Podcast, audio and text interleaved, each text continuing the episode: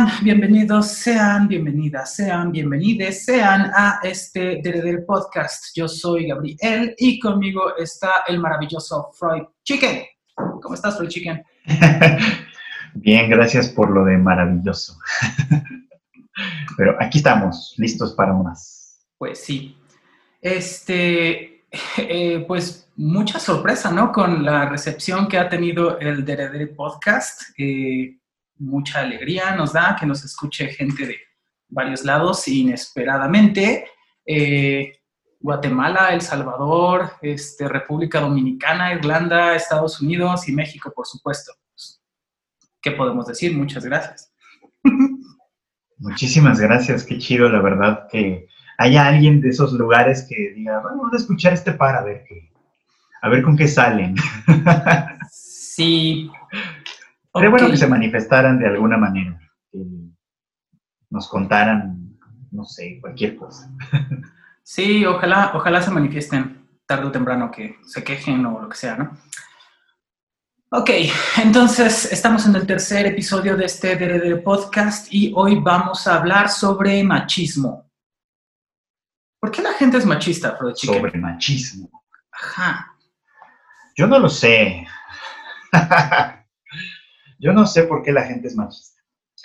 O sea, pero lo que estás, o sea, con esa pregunta de alguna manera estamos dejando de lado una, una cuestión, creo yo, que medio se pone en duda quizá, ¿no? bueno, a lo mejor estoy confundiendo los términos, porque hablamos de machismo como algo que existe, ¿no? Pero si uno se asoma a las discusiones que la gente tiene en Internet, sobre todo en Twitter, como he contado antes, hay quien duda que esto exista, ¿no? Hay quien dice, no, a ver, no puede existir, no existe tal cosa como el machismo, ¿no? Eh, no es un sistema, no es una ideología, no es algo concreto ni nada, no es algo que podamos medir de manera específica. Sin embargo, todo el mundo dice que ahí está, todo el mundo dice que existe, ¿no? Entonces, a lo mejor podríamos empezar por ahí, en dónde, qué es lo que entendemos por machismo y dónde lo ¿Dónde lo identificamos? ¿Dónde lo vemos?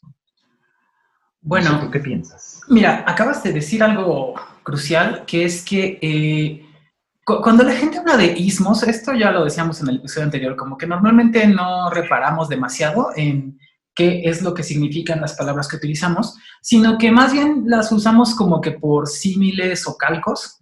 Y entonces cuando hablas de un ismo, parece que todos los sismos son iguales, ¿no? Como que el dadaísmo a lo mejor va a ser lo mismo que el machismo o que el fisicoculturismo o que el veganismo. Y son cosas muy distintas, aunque terminen con el mismo sufijo. Entonces, está muy cabrón. Este. ¿Te acuerdas? Digo, perdón por la horrible referencia, pero te acordarás de esta canción de Ricardo Arjona donde equiparaba el machismo y el feminismo, tal cual. Este, no, gracias a Dios, no me acuerdo, pero no peleen, por favor, no peleen. Ok, gracias, perdón. Este, los gatos. No, no puedes controlar a los gatos. Este, no, gracias a Dios no me acuerdo, pero seguramente este, atendía justo a, lo que estamos diciendo, ¿no? Como que, que tengan el mismo sufijo no significa que, que son como del mismo orden. Entonces, ahí, mientras hablabas, anotaba yo algunas cosas. Eh, para empezar, cuando hablamos de machismo, eh, justo la, primera descalificación es como, pues no, nadie, nadie lo promueve como postura política, nadie lo promueve como un sistema ético y por lo tanto, pues no ha de existir. Y el tema es que no, que parece que eh, cuando hablamos de machismo nos estamos refiriendo solamente a una conducta a una conducta sistemática que se presenta y que parece entrañar eh, ciertas creencias o presupuestos que pues en particular son nocivos. Entonces, eh, que en particular, bueno, son, dos características distintivas, que son nocivos, pero probablemente lo nocivo no es lo verdaderamente esencial, sino que eh, pues que de alguna manera privilegian a este sector macho del mundo y lo ponen por encima de básicamente todo lo que sea distinto. Es, no es lo macho contra lo hembra o lo macho contra lo femenino, sino lo, macho contra todo lo demás. Y por supuesto, ah, lo que más atropella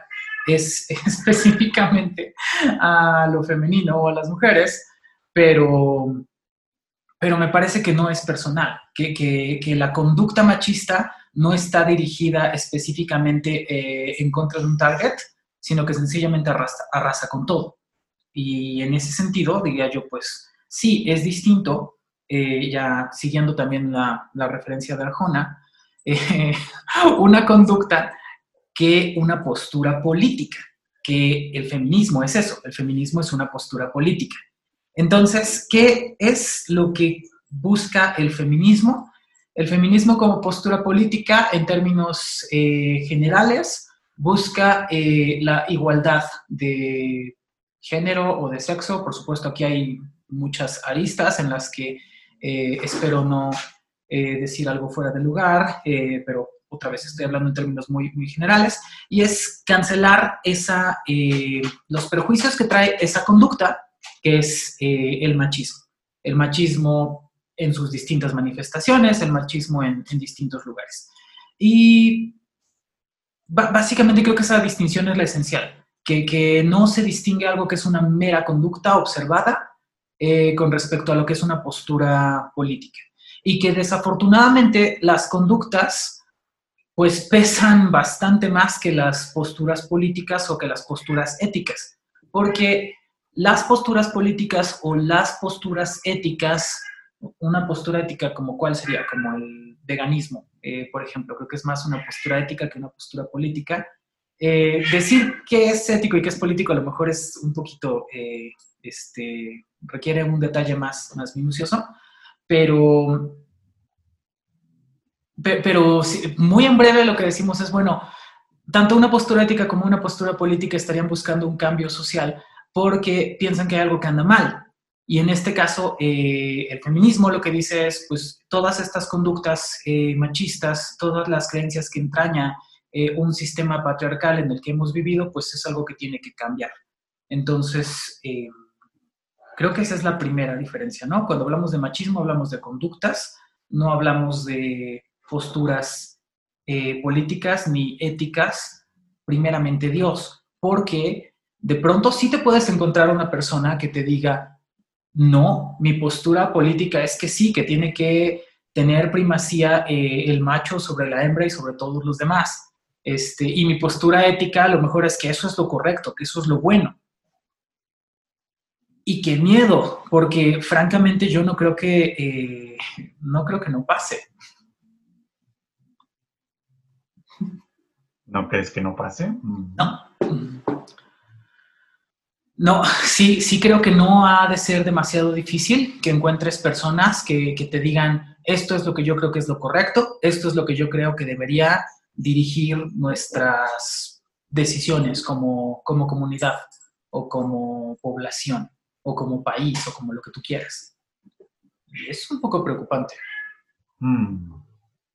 Ahora que hablamos de conducta, por ejemplo, ya hablando, hablando específicamente de la conducta o de las conductas que implican al machismo o que, podemos identificar como machistas, ahí creo que es donde, donde, como dices tú, este, es un poquito más fácil de definir, me parece. O sea, porque son conductas que, tal cual es, tal cual es más o menos decir, hablan por sí mismas, explican o demuestran una, postura particular. Yo, por ejemplo, pienso en las familias, en las que, por ejemplo, familias que tienen recursos limitados, o que tuvieron o han tenido recursos limitados, y en las que, eh, habiendo hijos e hijas, por ejemplo, eh, los padres, eh, juntos o separados, deciden que los hijos este, tienen, los hijos tienen privilegio por encima de las hijas a la hora de repartir recursos. Por ejemplo, si podemos enviar eh, solo uno de nuestros hijos a la escuela y tenemos dos, elegimos al niño. Por, default, ¿no? No porque, no porque sea el que tiene interés o cualidades o yo qué sé, ¿no? Porque, pues, o sea, solo puedo mandar a uno y voy a mandar que hablaría de eso, ¿no? Si lo estoy entendiendo más o menos bien. Sí. Y, de pronto, eh, el tema sería como, bueno, cuando le preguntas a las personas, ah, bueno, ok, ¿y por qué tomas esa decisión? Pues la respuesta es, pues porque sí, o pues no más, o porque ni modo que qué, o sea, de qué otra forma va a ser.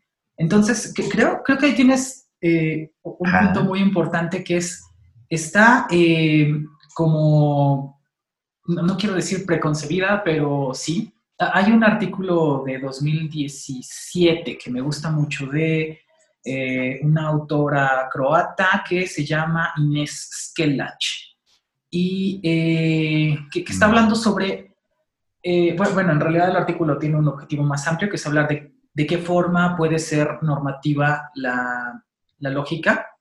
Este, pero una parte, eh, una parte de su planteamiento muy importante que dice es, bueno, la verdad es que no siempre somos conscientes de las cosas que, creemos, que aprendemos lo que es norma eh, medio que del contexto y de ver cómo se comportan los demás. Y tal vez no necesariamente alguien te dijo, cuando tienes un hijo, eh, y una hija, pues siempre le das la mayor parte de los recursos o lo que más convenga al hijo y no a la hija. Y, nadie te dice como cuando se sube una muchacha al microbús, entonces eh, te le quedas viendo fijamente a las piernas o al pecho o algo así. Pues no te dicen eso. Lo que sencillamente sucede es, pasa y eso es validado como aceptable y pues, pues está bien y aprendes que esa es la norma. Y lo que dice Inés Escalach es eso, que, que, que, tal vez, eh, sobre todo, ella se está refiriendo al lenguaje, lo que dice es, pues nosotros normalmente aprendemos a hablar y no aprendemos mediante la enseñanza de la gramática, no nos enseñan eh, sintaxis, no nos enseñan varias cosas, sino que escuchamos cómo se habla, escuchamos cómo se utilizan las palabras y aprendemos qué significan, qué es admisible y qué no. Entonces, eh, en este caso, eso explica por qué la gente diría, bueno, oye, ¿y por qué mandaste a, tu hijo que era bien burro, que, pues no le gustaba la escuela, que a lo mejor podía haber hecho otras cosas, pero a fuerzas lo querías mandar a la universidad? Encontraste con tu hija que a lo mejor sí tenía madera para hacer cosas y que tal vez sí estaban sus intereses. Y la respuesta, pues es, pues porque así lo aprendí, ¿no? Y porque difícilmente me pondría a cuestionar número uno, por qué creo lo que creo, y número dos, si lo que creo es correcto o no lo es. Eso está feo. Porque lo vuelve, lo vuelve como un enemigo invisible, ¿no? Desde ese punto de vista. O sea, es como, es como luchar contra el agua mientras estás sumergido. Exactamente. Bueno, eso sí lo vuelve sumamente, o sea, pues en esos términos, la verdad es que es espantoso porque tienes razón, o sea, es como, una conducta, bueno, una serie de conductas que aprendemos por imitación en la mayoría de los casos. Que ahí hay, bueno, no sé si en la mayoría de los casos estoy avanzando demasiado. O sea, lo que creo que es como, aprendemos ciertas cosas por imitación, ok, ¿no? O sea, y tiene razón, el lenguaje lo aprendemos así y también aprendemos conductas de esa manera, conductas a veces tan simples como, o sea, no solo como caminar la función caminar, sino incluso el modito con el que uno camina, ¿no? Lo aprendemos por imitación, por, observación y por, repetir patrones, ¿no? Pero con cosas como las conductas machistas, estas conductas son un poquito más eh, elaboradas, me parecen en general, ¿no? O sea, por ejemplo, lo que mencionabas tú me parece importante. Nadie te enseña a, fisgonear a las muchachas en el, transporte público. Nadie te dice, ah, mira, cuando, cuando se sube una muchacha guapa, haces esto, tal cual como dices, ¿no? Pero entonces, ¿dónde lo vemos? Y, y, sobre todo, ¿cómo aprendemos que eso que vemos en alguna parte es aceptable, es válido, es, es algo que podemos hacer, o que incluso debemos hacer, porque en algunos casos esto también se convierte en una especie como de deber ser, ¿no? O sea, creo que el tema es mucho más complejo de lo que, pensé en un inicio, por así decirlo, ¿no? O sea, digo, lo sabía, pues, pero, pero al ir, al ir como desmenuzándolo un poquito, se vuelve mucho más complicado en realidad de lo que, de lo que parecía.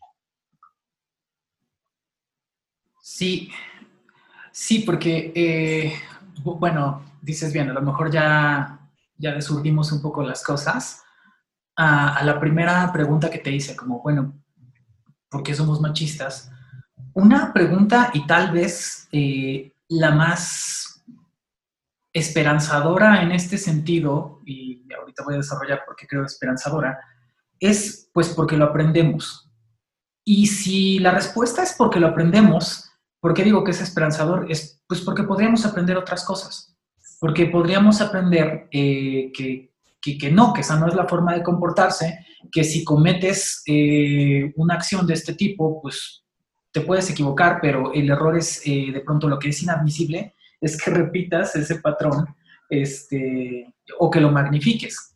Entonces, por eso me gusta pensar que es una conducta adquirida por eso y por otra razón, porque eh, especialmente, eh, bueno, esto es algo nuevo en mi vida, observar cómo se comportan los, eh, los infantes, niños y niñas.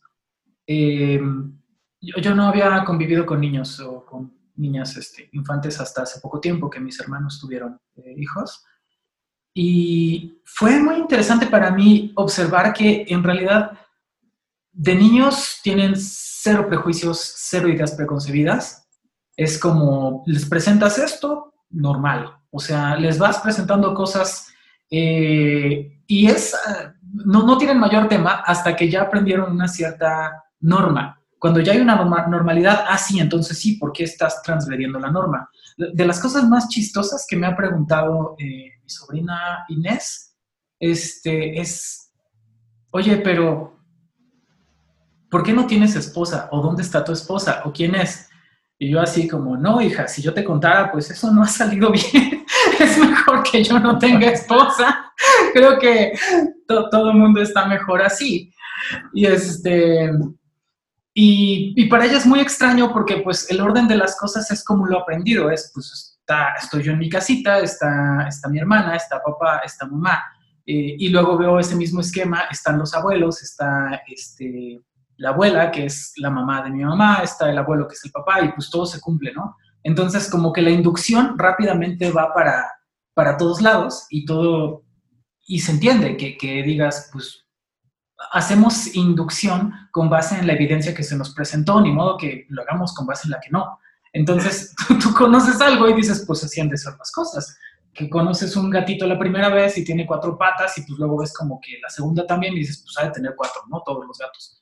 Entonces, eh, eso se entiende y, pero sigo insistiendo como, bueno, si, si el machismo lo aprendemos, eh, si aprendemos que esas conductas son aceptables, o incluso si sí son fomentadas, porque si recuerdas, este, aquí regresamos otra vez a los noventas, si, si recuerdas este, aquellos tiempos eh, de la barbarie, cuando estábamos en la preadolescencia, supongo, en la pubertad, eh, es cierto que no imponerte eh, virilmente o masculinamente es algo que te pone muy vulnerable, que, muy fácilmente te vuelve el blanco de, todos los demás. Es como, ah, pues es, difícil ir en la escuela católica solo de, varones, ¿no? Eh, tienes que no equivocarte y además es importante que, que te impongas como el más fuerte. Eso es, este, y el más fuerte a lo mejor tiene distintas eh, manifestaciones, como que el más fuerte literalmente físicamente, eso a lo mejor te es un salvoconducto. Eh, el más gandalla probablemente también es otra forma, el que se aprovecha más de los demás o el que toma ventaja primero. Y el más grosero, también eso es una forma de, imponerse, ¿no? Entonces, eh, en ese medio tan salvaje, dirías tú, bueno, pero eso pasó porque pusieron los 90 si ustedes estaban en esa escuela. Nada, no, no es cierto. Yo, yo creo que ese mismo esquema desafortunadamente se repite en muchos lugares de la sociedad, que en el edificio, en la junta de vecinos lo ves, en, los pleitos sindicales, en la política y en todos lados, lo que observas es que pues la gente sigue buscando cómo imponerse de alguna manera por alguna de estas eh, recursos, ¿no? como utilizar la fuerza o la violencia contra el otro. Y, y pues si en algún momento previo hubiésemos aprendido como no, o sea, está mal violentar a los otros, está mal quererte imponer, no es la forma en la que tienes que buscar aceptación, pues tal vez nos comportaríamos de manera diferente. Eso, eso creo yo, creo, eso creo con respecto al aprendizaje de, de las formas de violencia y específicamente de las formas machistas, que, que son repetición de otras cosas que hemos visto y que lo sean o no, sí se pueden aprender formas distintas y especialmente tal vez esto es lo esperanzador o donde pongo yo mi esperanza, pues se pueden desaprender. Eso eso quiero pensar. No sé. Mm. Aquí la cuestión, respondiendo un poco como a la primera pregunta de por qué somos, o sea, cómo nos hacemos machistas o cómo somos machistas, eh, obviamente es algo que sí tiene que ver con el aprendizaje, tal cual dices. Pero estaba pensando justamente en, lo, que mencionaba sobre los prejuicios. Los prejuicios son tal cual, psicológicamente hablando, son, como cajoncitos. Aprendemos a pensar la vida en cajoncitos que le dan cierto sentido a las cosas.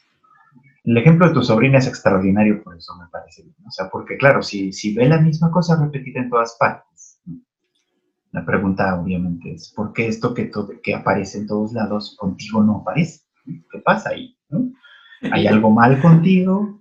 ¿Hay hay varias cosas mal conmigo que eso la conflictúa mucho, pero perdón que te interrumpa, pero la, siguiente cosa que me preguntó fue como, bueno, ok, no tienes esposa, pero tienes esposo. Y yo así como, no.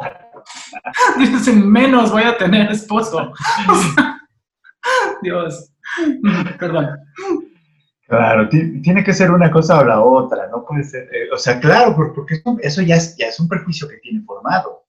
¿no? Pero, o sea, que de que tiene que ser así, ¿no? Porque en todos los demás individuos que conoce, o en la mayoría de los individuos que conoce, tiene que ser así. Entonces nosotros vamos creando esos prejuicios porque, eh, ¿cómo decirlo? Ah, eh, tal vez no va a ser muy halagador para los seres humanos que tendemos mucho a valorar nuestra inteligencia y nuestra capacidad de raciocinio y todas esas cosas. Pero el cerebro hace lo más posible por pensar lo menos posible, por así decirlo. Esa es su función. O sea, su función es eh, interpretar al mundo de la mejor manera posible para no tener que estar interpretándolo todo el tiempo, ¿no? Porque si no, eso se vuelve sumamente este, inútil, pues, ¿no? Es una pérdida de tiempo y de energía. Si todos los días que despiertas, como la película esta de la morra que se le olvidaba todo cada día, ¿no?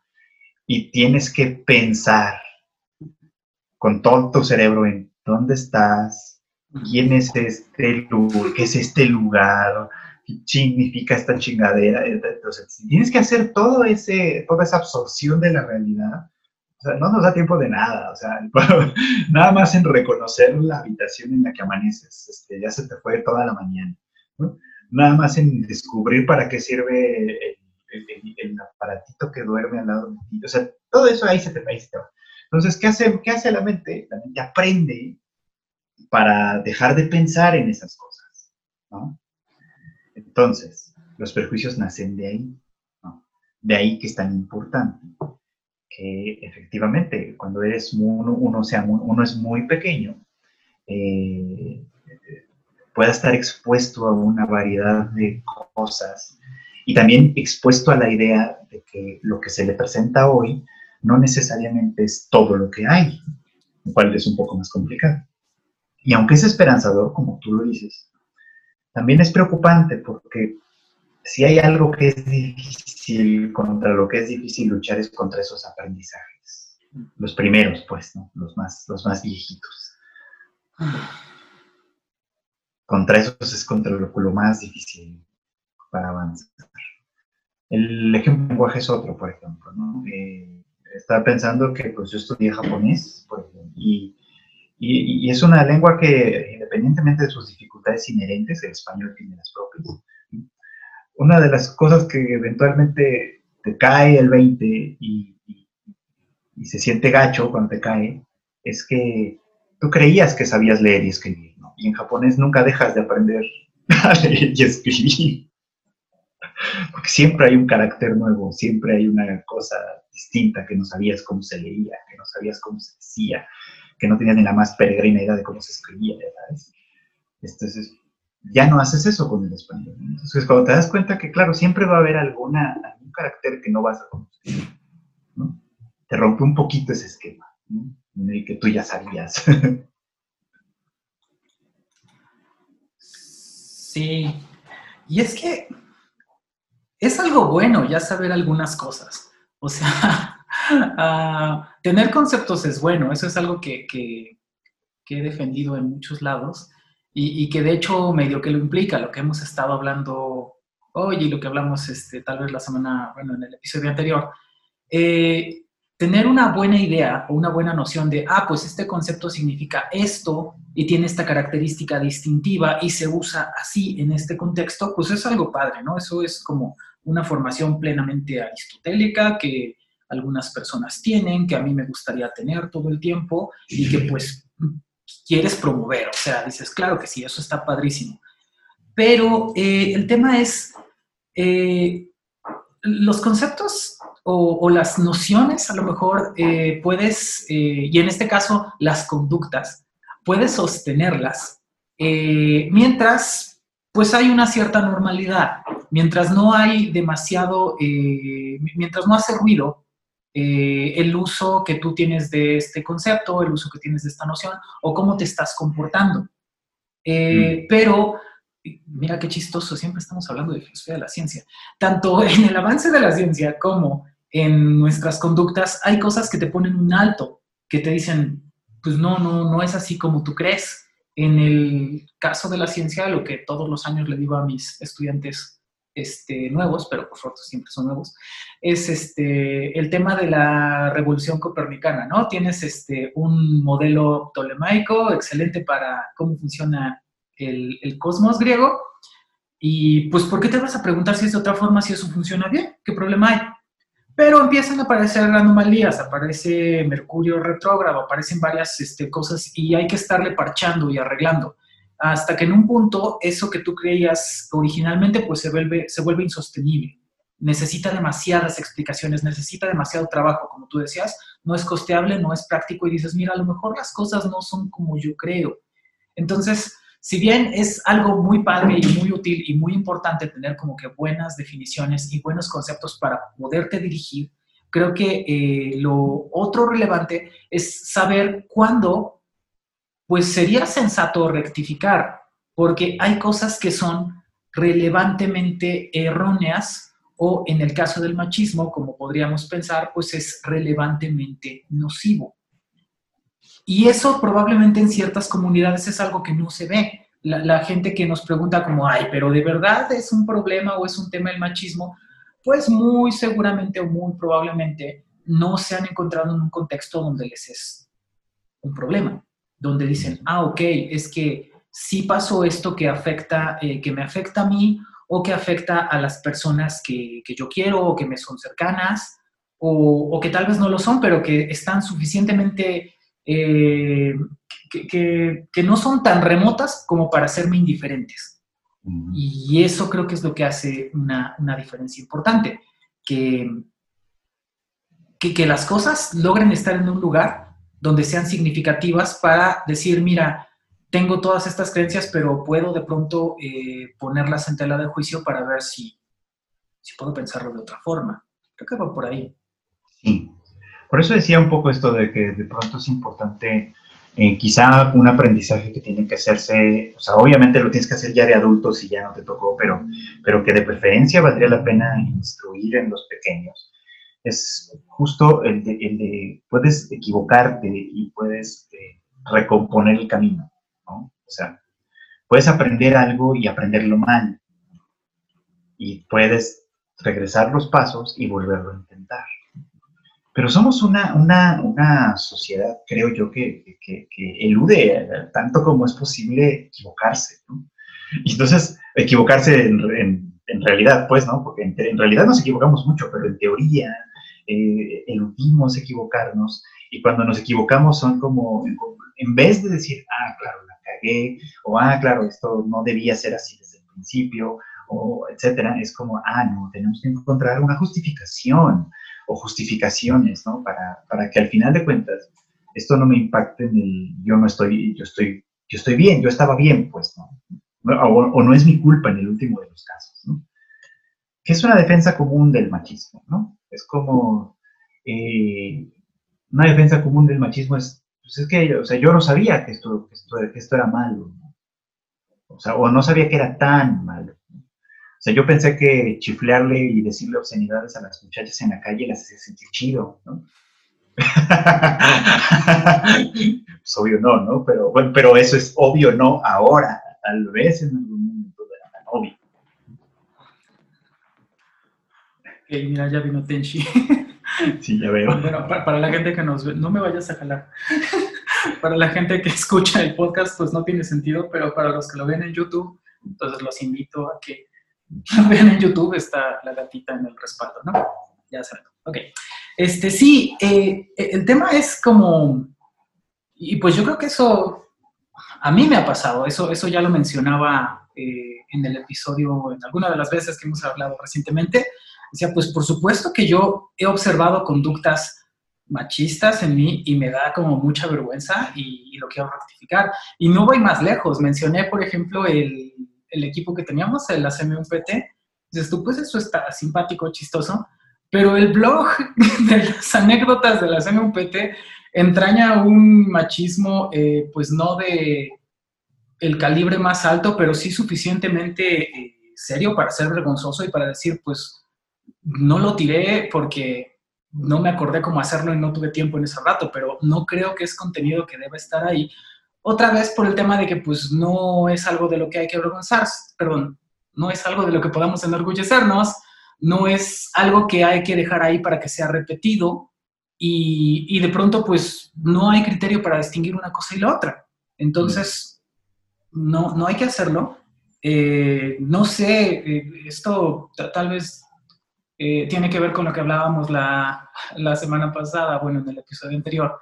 de pronto, no todas las personas van a encontrar este espacio del que estás hablando, donde dices, bueno, voy a revisar mis creencias y voy a cambiarlas, sino que dicen, sí, mira, cómo esto es gracioso, está bien, eh, está chido. Y, y, no, tal vez a veces eh, algunas cosas no tienen las peores consecuencias, pero esto no significa que estén bien, no significa que eso haga que, que dejen de estar mal. Eh, normalmente esto tiene, seguramente lo, viste esta semana mucho en Twitter, o bueno, supongo que fue así, eh, el tema de la, bebida, no sé si era un mezcal o qué cosa de Luisito Comunica, ¿no? Y si es este machista o no. Y dices, pues sí, claro que es machista y claro que está mal y claro que es erróneo. Si tiene que ir a prisión, si hay que crucificarlo o algo por el estilo, pues tal vez no, pero eh, el tema aquí es que, te dieras a la tarea, sobre todo como una persona pública que, pues es Luisito porque mucha gente lo ve, paréntesis, pues dejen de hacer famosa gente pendeja, este, aunque eso implique que nosotros nunca lleguemos a ser famosos tampoco. Este, eh, el tema es, tienes cierta responsabilidad sobre lo que estás diciendo, porque no toda la gente tiene el criterio para decir esto es una broma o esto no lo es. Entonces, eh, número uno. Y número dos, aunque la gente ubique, ah, mira, sí, sí es una broma y ya, tú no sabes eh, si esta broma, que pues sí, yo creo que es irrestrictamente de mal gusto, yo creo que sí toda la gente debe tener la capacidad de ver que es de mal gusto, eh, afecta a alguien de una manera más eh, personal. No sabes si alguien ha sido víctima de acoso, de violación, de violencia sexual de cualquier tipo, y una broma que parece que es tan venial, que es tan trivial, que es tan normalizada, que, que, de verdad no debería importar, de hecho sí le afecta. Entonces, creo que, que sí es un momento en el que vale la pena pensar en de qué forma puede afectar lo que yo estoy diciendo a las demás personas. Y el hecho es que, pues, sí, de alguna forma. Algo que, pensaba esta semana, aunque no estoy bien segura respecto a qué lo pensé, era, creo, que vino como estos balazos que, ay, perdón, que, llegan de pronto, así como de la nada, era, mira, eh, un halago no es en sí mismo algo bueno ni algo malo, ni una fórmula peyorativa o una descalificación o un insulto, tampoco son en sí mismos algo bueno o algo malo. Son algo bueno o malo si llegan en el contexto adecuado. E, en este sentido, eh, yo pensaría, pues, mira, si hay alguien siendo violento, siendo grosero, este, aplastando los derechos de los demás, maltratando la naturaleza o los animales, y le haces un halago, pues estás mal. Si, si, si reconoces el contexto y dices, esta persona está haciendo algo malo, y de todos modos le haces un halago, pues te estás equivocando. Y lo mismo con eh, el insulto o, con el regaño o, la amonestación. Mira, yo, yo me acuerdo uno de los días más felices de, de mi vida adulta tal vez, fue cuando pude darle el timing y la forma correcta a esto que estoy diciendo. Estaba eh, una persona eh, en una oficina administrativa, eh, pues sí como gritoneándole y haciendo menos a, a la secretaria, porque sentía que tenía el poder de hacerlo. Con lo que no contaba esta persona es con que yo estaba escuchándole por detrás de su hombro literalmente y yo eh, en aquel entonces tenía la investidura de ser la figura burocrática superior, ¿no? Entonces mm. era como, ah, pues, ¿qué crees, hijo? La espada de Damocles está pendiendo sobre ti porque ya te vi las majaderías que estás haciendo. Y no le grité, no lo insulté, pero diría que sí lo humillé. Porque lo que pasó fue que le dije, a ver, tú estás preguntando esto, ¿ya hiciste A, B y C? No. ¿Ya te enteraste que tienes que hacer 1, 2, 3? No. ¿Ya consultaste la página tal, tal y tal? ¿Te presentaste en la reunión esto? No. Bueno, pues aquí el que vale madre eres tú, ¿no? O sea, como que está muy fuera de lugar que estés gritándole a la secretaria. Y, ya todo esto se lo dije como que con mucha, mucha tranquilidad, seguramente con algo de sorna, eso sí, creo que no me lo puedo evitar, pero este, fue, fue un día muy satisfactorio porque dices tú, humillar a la gente en sí mismo es bueno o malo, no, creo que no lo es, pero en este caso me parece que fue buena la ejecución, porque dices, hay una persona que está muy fuera de lugar y que de pronto le puedes decir, oye, no hagas eso de una manera muy enfática, y pues es correcto, ¿no? Entonces, asimismo, a, a lo que voy es como, estas bromas eh, veniales este, o, graves o lo que sea, pues tal vez no es tan sencillo juzgar este, cuál es su gravedad o cómo deberían ser sancionadas, pero cada quien como agente sí puede decir, mira, está fuera de lugar que yo diga esto en un contexto público o, que yo diga esto y que se preste esta interpretación. Puedo decir cosas agradables. Si mi sentido del humor depende de esta forma de eh, involucrar la vulgaridad y el machismo y demás, pues entonces tal vez debería buscarme otro sentido del humor un poquito más sofisticado. Eso se agradecería, ¿no? Como que hagamos ese esfuerzo. Pero eso supone dos cosas cierta inteligencia, cierta capacidad autocrítica y cierta cultura. Fueron tres cosas, perdón. Este, creo que al menos es eso, ¿no? No sé qué piensas. Mm, creo que ahí tiene, o sea, tiene un punto interesante. Estaba yo, eh, sí, sí, sí, sí, supe sobre esa, sobre esa, esa fotografía, yo no, sigo al, al vato ni mucho menos, pero sí eh, conozco un poquito, por ejemplo, el tema de, es que no sabes, por ejemplo, si un chiste como este era de muy mal gusto. O sea, si, si, la audiencia, eh, quien nos hace el favor de escucharnos, no lo vio o no, se los platico nomás, ¿no? El, el, muchacho sale en una fotografía con una botella de mezcal y atrás, de fondo de él, está el trasero de una chica. O sea, la chica dando el trasero, pues, para la foto y él trae una foto del mezcal y el mezcal se llama Tus nalguitas serán mías. Es un pésimo nombre para, pues, para cualquier cosa, pero así se llama. El chiste es que, este, obviamente, este, la discusión gira en torno a que, bueno, el lado más extremo, dicen es una apología de la violación, en el lado más extremo. En el lado más extremo estoy diciendo, pues si te pedo y te cojo así, pues ya, ¿no? Tus nalguitas fueron mías, básicamente, ¿no? Lo cual, pues, correspondería como una especie de violación, pero como una violación que durante mucho tiempo ha sido socialmente aceptable, ese tipo de violación. Entonces, ese tipo de violación ha sido durante mucho tiempo aceptable porque es como, pues sí, le compras unos tragos a la morra que te gusta y así afloja más fácil, eso es lo que se dice. No, no, no, nadie dice, este, la empedas y la violas, o bueno, a lo mejor aquí lo dice, pero casi nadie lo dice, ¿no? Lo que dicen es, este, pues tú sigues comprando tragos y en una de esas afloja, ¿no? En una de esas cae, ¿no? Eso es lo que se dice, eso es lo que significa. Ese es en el lado más extremo. Y obviamente quien haya vivido una experiencia como esa y la haya padecido de la peor manera, pues por supuesto que el chiste no le va a parecer un chiste, le va a parecer eso, una apología de la violación, básicamente, ¿no? Pues en ese sentido es de muy mal gusto. En el otro extremo está quien, quien dice, por ejemplo, que, que la parte complicada cuando tú estás del otro lado, suponiendo que tuvieras buenas intenciones, que yo creo que este cuate no, pero vamos a pensar que vamos a pensar que las tenía, este, eh, que solo quieres hacer un chiste y ya, ser simpático y ganar unos likes. Este,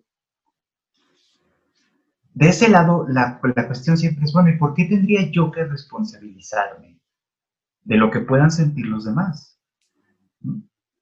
Gente que lo que yo no conozco, cuyas historias no me, no, no me llegan, no me toca ver, ¿no? yo simplemente soy una persona pública, ¿no? Este, y que puede ser que tenga una responsabilidad, claro, no les voy a decir, ah, sí, este, eh, para mi próximo reto, no sé si ese güey haga retos no sé, no sé qué haga ese güey, eso, pero el chiste es que este, ustedes van a tener que cometer este crimen, güey. A ver, tranquilo, ¿no? O sea, sí. Hasta qué punto si es responsable o no, ese es el otro lado de la discusión, hasta qué punto sí se puede ser responsable de algo así. Y ahí creo que sí puede tenerse un punto, no con esa foto en específico, o sea, en, otra discusión sí, en esa, en esa en específico no, pero en otro tipo de discusión sí se puede tener esa conversación, me parece. Es como, pues, si yo estoy diciendo algo eh, y tú desconoces el contexto y lo interpretas de esta manera, ¿no? O sea, ¿hasta qué punto puedo ser yo responsable de eso? Sí, y, no lo es. O sea, la respuesta corta es no, no lo es. No es eh, alguien que, pueda ser perseguido legalmente, no es eh, algo que, que, le merezca una amonestación de algún tipo civil o algo por el estilo, no. Pero, pues, un poco lo que sí puede hacer la diferencia, y, por eso decía yo como hashtag dejen de hacer famosa a la gente pendeja, eh, de pronto lo que sí queda es, mira, va, esta persona tiene estas conductas, estas creencias, bien o mal, a lo mejor no podemos este, lincharla, no podemos este, perseguirla eh, legalmente hablando, pero sí puedes decirle a la gente, eh, fíjate en esto, fíjate en lo que consumes, fíjate lo que te gusta, lo que no, fíjate los esquemas que repites y, verlo nosotros mismos, nosotros o nosotras mismos, como ser e, ese sentido de crítica que, de pronto parece que, le estamos exigiendo mucho al mentado Luisito, decir, bueno, pues lo vaya a tener o no X, o sea, tendríamos que ver si lo tenemos eh, nosotros o nosotras mismas. Entonces, eh, Creo, creo que ese es el tema, seguramente. Eh, y eso tiene todo que ver con, eh, otra vez, pues la, la, educación y lo que aprendemos. Es, es, curioso, pero yo te diría, a priori, eh, el solo chiste me parece de mal gusto, pero cuando pregun si alguien me preguntara, pero ¿por qué te parece de mal gusto? Yo no contestaría, ah, pues porque hace apología de, de la violación lo que contestaría es, pues porque eso es lo que aprendí. O sea, porque mi mamá, sobre todo, eh, me, la imagino muy reaccionando así como, qué horror, o sea, qué, qué mal gusto, qué, qué, poco, qué poco buen sentido, ¿no? De, no sé. También imagino a tu mamá pensando algo así. Claro, sí, qué poco sentido de la cultura y la civilización, o sea, no, sí, totalmente mi mamá, ¿no? Entonces, pues por supuesto que yo soy así, con sus vicios y con sus virtudes, ¿no? Entonces, el tema es, eh, por las razones que sea, lograr un espacio público que sea más afable a la diversidad de personas, creo que es algo que vale la pena. Pero en ese sentido la responsabilidad pues no es toda ni de Luisito ni, ni, de quien tú me digas, sino de la población en general, que es la que construye, construye los espacios de discurso y la cultura, no es nada más una persona. Entonces, creo que va por ahí, no es nada más la, la responsabilidad de lo que decimos, sino de cómo, se, cómo se sociabiliza cada discurso. Creo que va por ahí. Sí, creo que por ese lado sí puede, sí puede estar un poquito más claro. Pero entonces, bueno, yo pensaría, por ejemplo, que la responsabilidad, pues al final de cuentas cae en nosotros, ¿no? Y creo que lo, enmarca muy bien lo que dices, dejar de hacer este, famosa la gente pendeja, ¿no? o, sea, o sea, esa es nuestra responsabilidad. Nosotros, ¿por qué hacemos famosos a, gente como esta? Pues, ¿no? O sea, eh, ¿o por qué les permitimos conservar esa fama? Porque a lo mejor no los hicimos famosos por eso. O sea, a lo mejor los hicimos famosos por otras cosas que, que en su momento tuvieron algún mérito, o qué sé yo, ¿no? Pero, pero ya no, ¿no? O es complicado esto de ser, de ser personaje público hasta cierto punto, ¿no? Este, porque sí tienen una responsabilidad, pero también tienen un público que atender. Yo siempre he pensado, por ejemplo, que los influencers, supongo que para este vato aplica igual, no es que sepan hacer algo bien en específico, son gente que sabe hablarle a un cierto tipo de gente de una manera que ellos encuentran atractiva pero no les dice nada nuevo. O sea, solo les dice lo que, ese grupo en específico ya sabía. O ya quería pensar, o ya pensaba. Y entonces se ven reflejados y reaccionan de manera positiva con eso. Y esa es otra de las formas, bueno, más bien esa es la forma esencial en la que hemos escrito aquí que pues el machismo funciona, ¿no? O sea, de alguna manera se replica a partir de, imitación, validación entre, entre distintos pares. ¿no? Oye, sí, eso que acabas de decir es una revelación tremenda para mí. Creo que, creo que tiene mucho sentido, porque tú, lo que estabas describiendo es, pues de pronto el influencer eh, no necesariamente tiene algo que valioso, valioso que decir, sino que lo que sea que está diciendo se lo dice a un sector de la población que le viene bien que le digan eso, que a lo mejor es lo que ella creía, y pues hay un clic, hay un match entonces entre el espectador y esta persona. Y mientras hablabas, me pareció, siempre estoy hablando de esto, ¿verdad? Pero me pareció que estabas hablando de los profesores de filosofía. o sea, porque es muy parecido. Y podría apostarte que sucede lo mismo con docentes y gente que haga cosas en, en psicología o en psicoanálisis. Es como, mira, no es el mejor, pero es quien tiene más carisma no es quien tiene los mejores argumentos ni quien tiene una buena idea, pero ah, qué punch tiene, con qué, con qué entrega y con qué, con, qué, con qué convicción dice las cosas, que se las compras, ¿no? Entonces, no sé, no sé, no, no, me parece que sea el mejor criterio, pero creo, creo que es cierto lo que dices, que, que normalmente respondemos antes que a quienes nos dicen cosas distintas de las que pensamos, pues a quienes nos, dicen y nos ratifican las cosas que ya pensamos. ¿Por qué vamos a estar buscando que nos descalifiquen y nos corrijan cuando podemos tener validación? O sea, por supuesto. Oye, lo he tenido mal todo este tiempo. por eso mi canal no despega. lo que necesitas es decirle a la gente lo que quiere oír, aparentemente. Público, están chidos. es cierto. Pero creo que eso es algo que, o sea, creo que eso es algo que, hace, perdón, que eso es algo que hace que, lo que digan suena a cierto, hasta cierto punto, ¿no? Y, creo que el punto importante de esto es que así es como creo yo que se replican estas conductas. Ya lo decía yo la otra vez, ¿no? O este, eh, en el mundo del anime en el que estoy muy involucrado, hay muchos mensajes nocivos a partir de lo que vemos. No sé si ya contesto, pero el otro, alguna vez, bueno, hubo, una discusión larguita en Twitter que se hizo. A partir de unas fotos que compartí, de, ni siquiera estoy seguro de qué era, era, era probablemente uno de estos eventos donde se juntan los otaku japoneses. Este, hay, otakus en Japón que son como muy estereotípicos, este, que son como estereotípicos de gorditos, sucios, sudorosos, este, de lentes muy anchos, despeinados, todo ese estereotipo, ¿no? Sí existen, obviamente no son todos, pero sí existen. Y van y se juntan en, algunos eventos. Había un evento en particular en el, que, en el que había una máquina que te servía helado. Creo que no lo conté aquí. La máquina eh, eh, tenía la forma, bueno, la máquina es la máquina, pero, pero estaba recubierta en un algo, no sé, algo que la cubría, pues, que tenía la forma de las piernas de una niña pequeña, ¿no? Y de tal manera que el helado que te servía era, estaba como que orinaba el helado, pues, como, que la, como que la niña orinaba el helado. Entonces tú pones tu, tu copa y ahí te sirve, ¿no? Las piernitas de la niña orinan sobre tu copa y es esto helado, ¿no?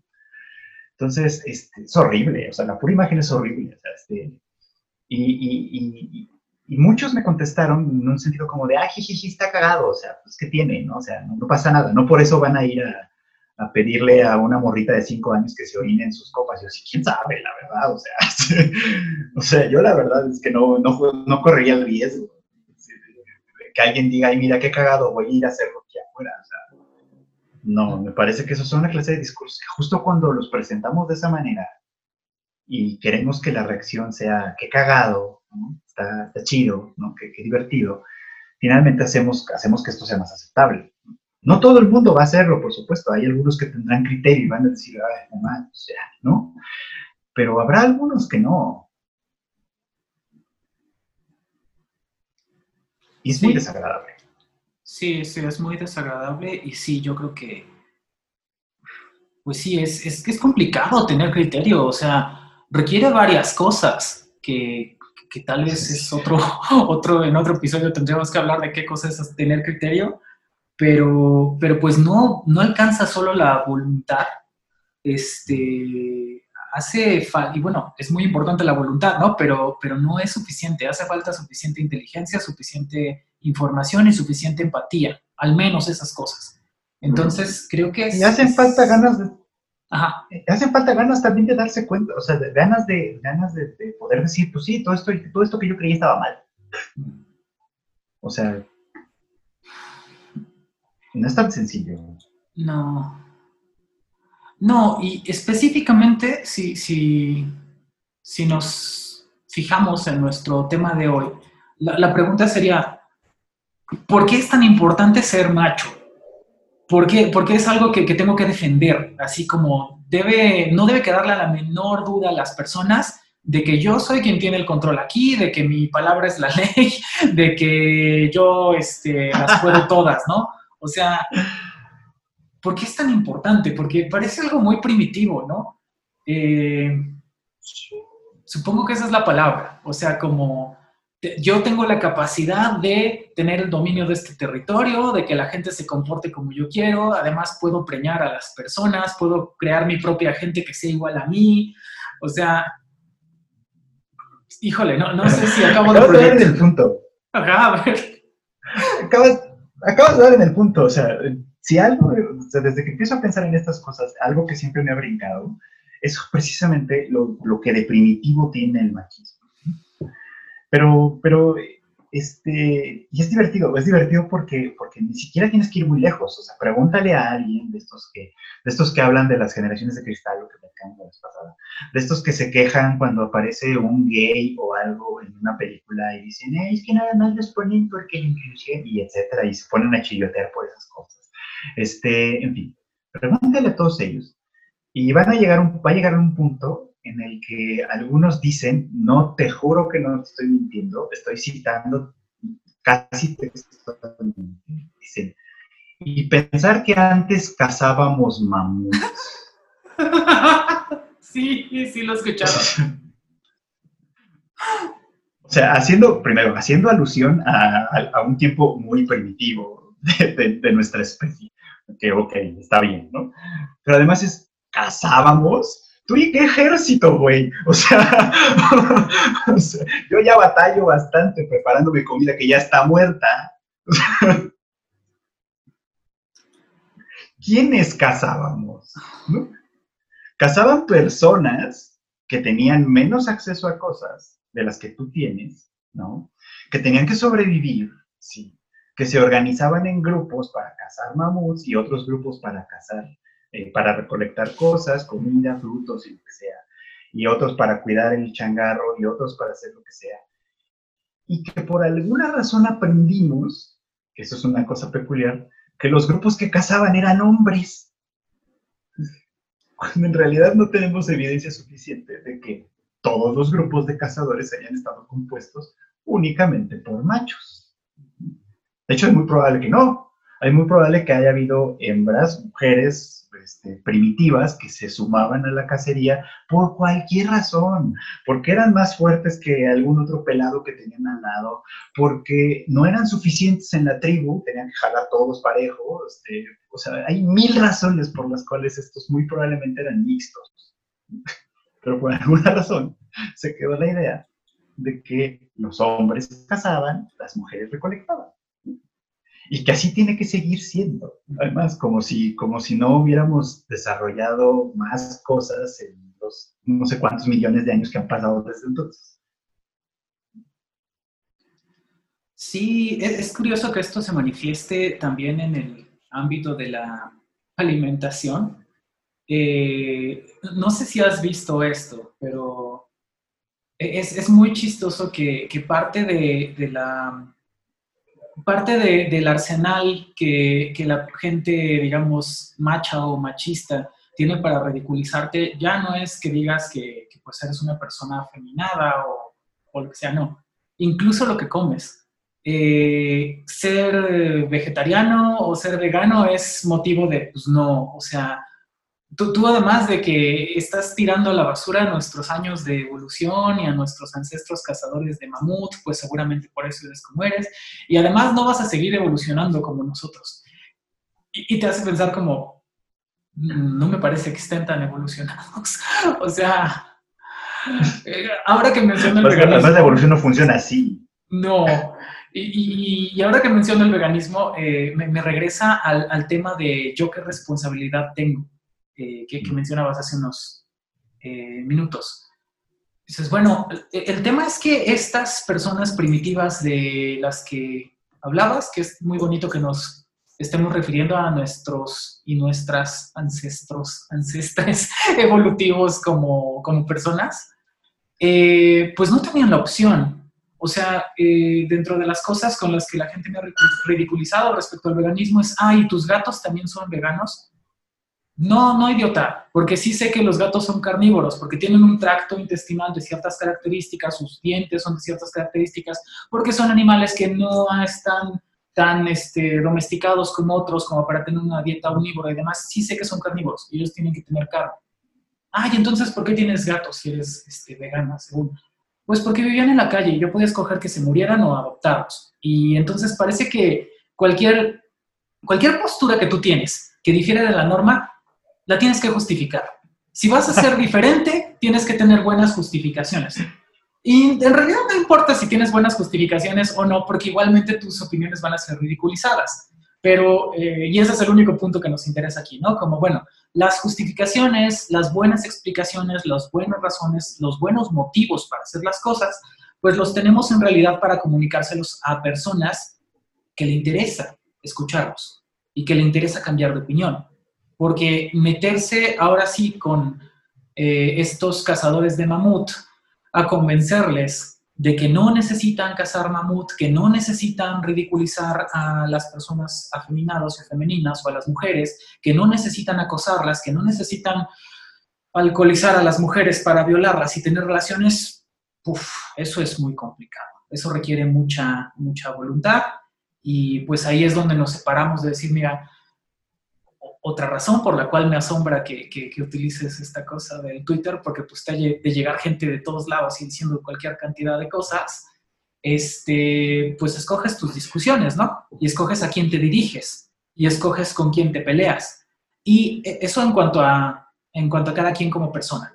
Pero en cuanto a nosotros, cada quien como agente político o como agente ético, es este es el discurso que escojo promover y el que voy a llevar más allá, eh, si alguno, ¿no? Entonces, este, sí, creo que es, que es importante en ese sentido decir, mira, yo observo que yo aprendí cosas machistas, que, que me equivoqué, que tengo que rectificarlas, que además es muy probable que todavía haya en el cableado profundo cosas machistas que, que yo aprendí y que me puedo volver a equivocar. Pero tengo que tener esa disposición de cambiar mi disposición y hacerlo de manera diferente para que la gente aprenda cosas distintas de las que aprendí yo. Creo que, creo que por ahí va, que, que no, no debemos romantizar nuestro pasado como cazadores de mamuts y, este, y buscar hacer algo un poco diferente, porque me parece que lo podemos hacer. Y, y creo además, tal vez este es de los últimos puntos que, que puedo mencionar, que, es algo que podemos hacer todas las personas, porque eh, siempre hay enemigos de paja, ¿no? Cuando hacemos generalización. Um, ser, eh, ser hombre tal vez no implica necesariamente que eres machista, pero entraña una alta probabilidad de que lo seas. Ser mujer no te exime de que tengas una probabilidad también buena de, de ser una persona con conductas machistas. Ser transgénero no significa que no necesariamente, que, pues sí, que, que, que, ya entonces este, pasaste por la deconstrucción total y entonces no vas a tener conductas machistas, ¿no? Claro que sí. Todas las sectores de la población potencialmente pueden tener conductas machistas y creencias machistas que vendría bien rectificar, revisar y cambiar. Eso, eso es lo que creo, porque pues finalmente todos descendemos de esa tribu cazadora de mamuts, especialmente en México, que hay muchos este, mamuts, ¿no? Allá en Santa Lucía que están encontrando. Sí, sí, sí, creo, creo, que por eso nos identifica tanto, ¿eh? o sea, está chistoso porque los mexicanos creo que sí nos identifica un montón como la, la idea este, de los cazadores, de los guerreros aztecas y todas esas cosas. A nadie le importa conocer la historia, pero la imagen es como lo bastante este, mmm, halagüeña para nosotros. ¿no? Este, y de alguna manera creo que sí se justifica mucho así, que seamos, el que seamos los mexicanos en específico.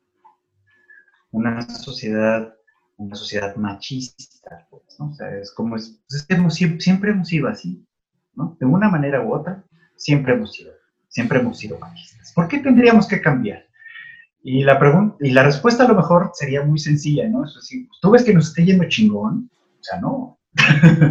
Tal vez podríamos darnos el lujo de hacer algunos cambios y ver si así nos va mejor, cuando, cuando menos por puro ánimo de experimentación, ya sabes. Porque así chingón, chingón, no nos va. No, la verdad es que no, no nos está yendo tan chido. Y pues nada, creo, creo que tienes razón, que eso es algo que podríamos plantearnos como individuos primero y luego como sociedad. Eh, e incluso nos guste o no como sociedad de consumo. ¿En qué sentido? En el que pues mal que bien, eh, todas y todos en algún momento estamos consumiendo algo como este cochino podcast o como las cosas que diga o deje de decir Luisito Comunica o quien ustedes me digan. Y entonces dices, mira, este, sí pues, o sea, eh, cuando salió, no sé, el disco de Molotov me, me, parecía divertido, pero tal vez todo tiene un momento y un lugar y una, y una reserva que podemos tener o no. Este, disclaimer, por ejemplo, porque es algo que... Vale, el famoso ¿dónde jugarán las niñas? El dónde jugarán las niñas y el que me digas, ¿no? O sea, todos creo que, no digo, tampoco sigo tan de cerca la discografía de Molotov, pero me parece que mal que bien todos entrañan alguna forma de machismo, de violencia. Es normal, o sea, tal vez este es tema ya de otro podcast, pero buena parte, me parece, de cómo aprendemos a socializarnos tiene que ver con agandallar, imponer y controlar a los demás es con hacerle alguna violencia al otro, esa es la forma en la que tú vas a estar bien. Y, y yo un disclaimer al menos este, con respecto a esto que, que también es tema, eh, que se lo dicen a la gente metalera, o nos lo dicen como, oye, pero las canciones de metal también tienen ahí muchos este, contenidos muy inapropiados y la respuesta es sí, sí lo tienen y también es algo que tenemos que cambiar. Yo no creo que yo vaya a tirar a la basura mis discos de Cannibal Corpse, este, nunca los entendí como algo que yo pensara literal, que tenía que entender e imitar, pero sí veo cómo alguien puede no tener criterio y hacerlo, número uno, y número dos, sí veo cómo podrían, como artistas ellos, y podríamos, como gente que se dedica a crear productos para que los demás conozcan, hacerlo de manera diferente. Entonces, este, me, parece que eso vi con respecto a un, disclaimer también que puso la Warner Brothers respecto a sus caricaturas viejitas, que son profundamente racistas y también misóginas. Eh, decía, no vamos a retirar esto como si no hubiera existido. Tiene que existir constancia de que existió y nosotros tenemos que reconocer que fue un error y que no está bien. Entonces, creo que por ahí va. Eh, al menos A mí me parece más saludable eso, la verdad. Sí. Porque lo otro probablemente tendría el error de eh, decir, ah, mira, esta persona eh, a lo mejor creció y aprendió, no aprendió esas conductas machistas, pero de pronto no tiene un sentido crítico de por qué hace lo que hace. Y, y esa es una vuelta muy peligrosa cuando nada más logra restringir que la gente tenga tal o cual conducta, pero no tiene un entendimiento, una comprensión de por qué lo hace o lo deja de hacer, pues tarde o temprano el problema va a regresar.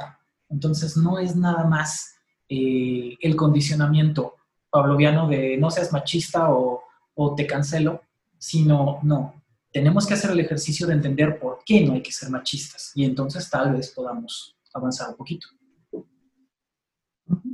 Tal vez ya no sea necesario cancelar la gente. Bastaría con decir, esto no está chido. Y ah, es verdad, no está chido, perdón. Sí. Pues sí, pero mientras sí que los cancelen. este. ok. Bueno. Eh, creo que otra vez eh, nos excedimos del tiempo que queríamos, fracasamos de nuevo. Bien hecho, Chicken. este, pero no importa. ¿Tienes alguna otra cosa que agregar? ¿Algo que quieras sumar a esto? No, nada, solo agradecer a quienes siguen todavía escuchando estos, estos podcasts. Los hacemos con mucho gusto y con mucho cariño, este, y con mucha diversión, la verdad, sea dicha, para que, para que pues quien nos acompañe en esto también se, lo pase chido. Exactamente. Bueno, pues eh, solamente recordarles que Deredere Podcast, para nuestra sorpresa, transmite en muchas plataformas. Está en Breaker, en Pocket Casts, en Overcasts y por supuesto en Spotify y en Anchor. Entonces pueden escucharnos en cualquiera de esas cosas si ustedes las utilizan y eh, cualquiera de las personas que nos sintoniza, pues se lo agradecemos muchísimo. Este, Fred Chicken, si nos recuerdas tus redes sociales, por favor, para que la gente te escuche y te diga cosas. Así es, vayan a, vayan a decirme cosas en arroba chicken, ahí vas. Con esa me van a encontrar en prácticamente todos lados, menos en Facebook, ahí no me busquen. Es muy eh, incómodo Facebook luego, ¿no? Este... Facebook es horrible, ¿eh? yo, lo odio, nada más lo tengo porque tengo que, pero... Sí, bueno. bueno, pues Dentro de las cosas rescatables de Facebook, yo quisiera pensar que está eh, la página de Quingy, que es muy divertida, ya saben, eh, Queen como reina, G como G. Y, este, y están por salir cosas nuevas que están simpáticas. Y por supuesto, el canal de YouTube, eh, en este caso, Gabriel RG. quienes nos ven en YouTube, pues ya están ahí, pero las otras personas que tal vez escucharon el podcast por alguna de las plataformas y quieren ver al gato cuando se asomó y, se, este, y salió en pantalla, pues es por allá, ¿no? Este, pues creo que no hay nada más que agregar. Te lo agradezco muchísimo, Freud Chicken, como siempre. Este, pues creo que ya Gracias. Pues nos despedimos entonces. Vale, pues. Bye. Adiós. Cuídense muchísimo. Bye.